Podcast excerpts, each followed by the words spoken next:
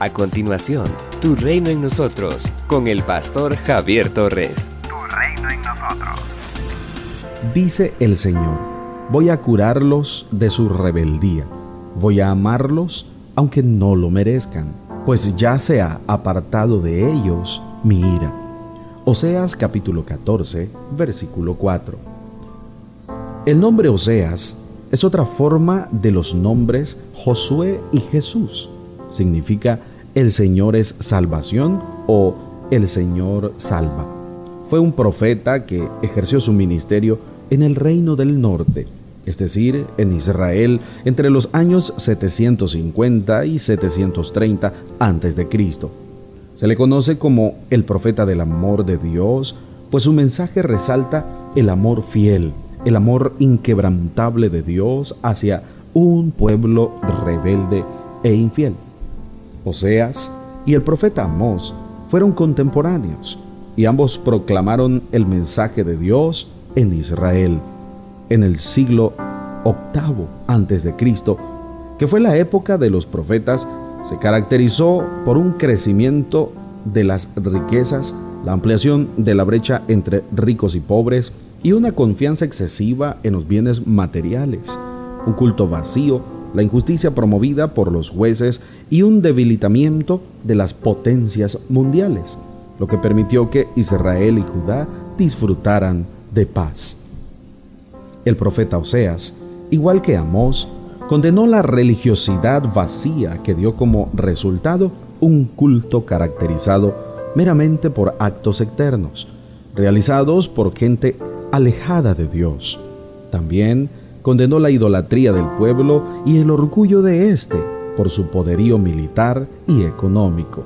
Sin embargo, su mensaje proclama insistentemente el inmenso amor de Dios, quien ama a Israel de pura gracia.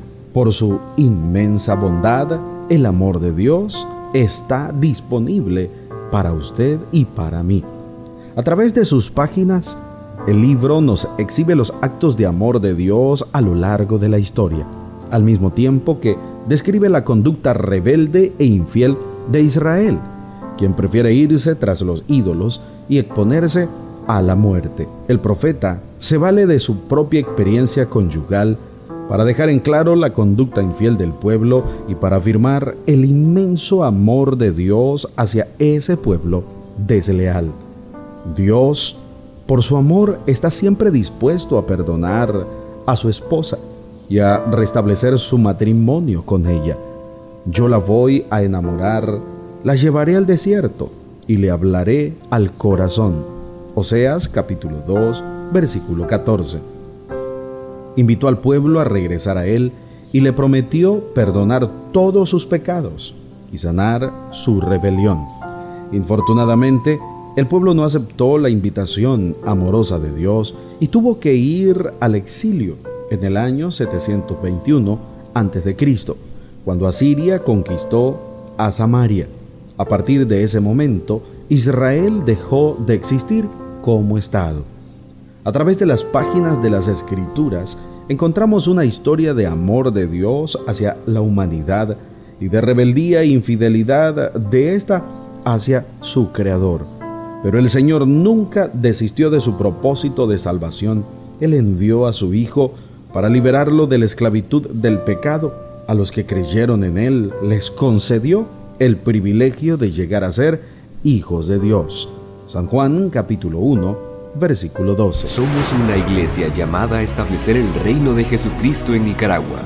Nuestra misión, predicar las buenas nuevas de salvación a toda persona, evangelizando discipulando y enviando para que sirva en el reino de Jesucristo.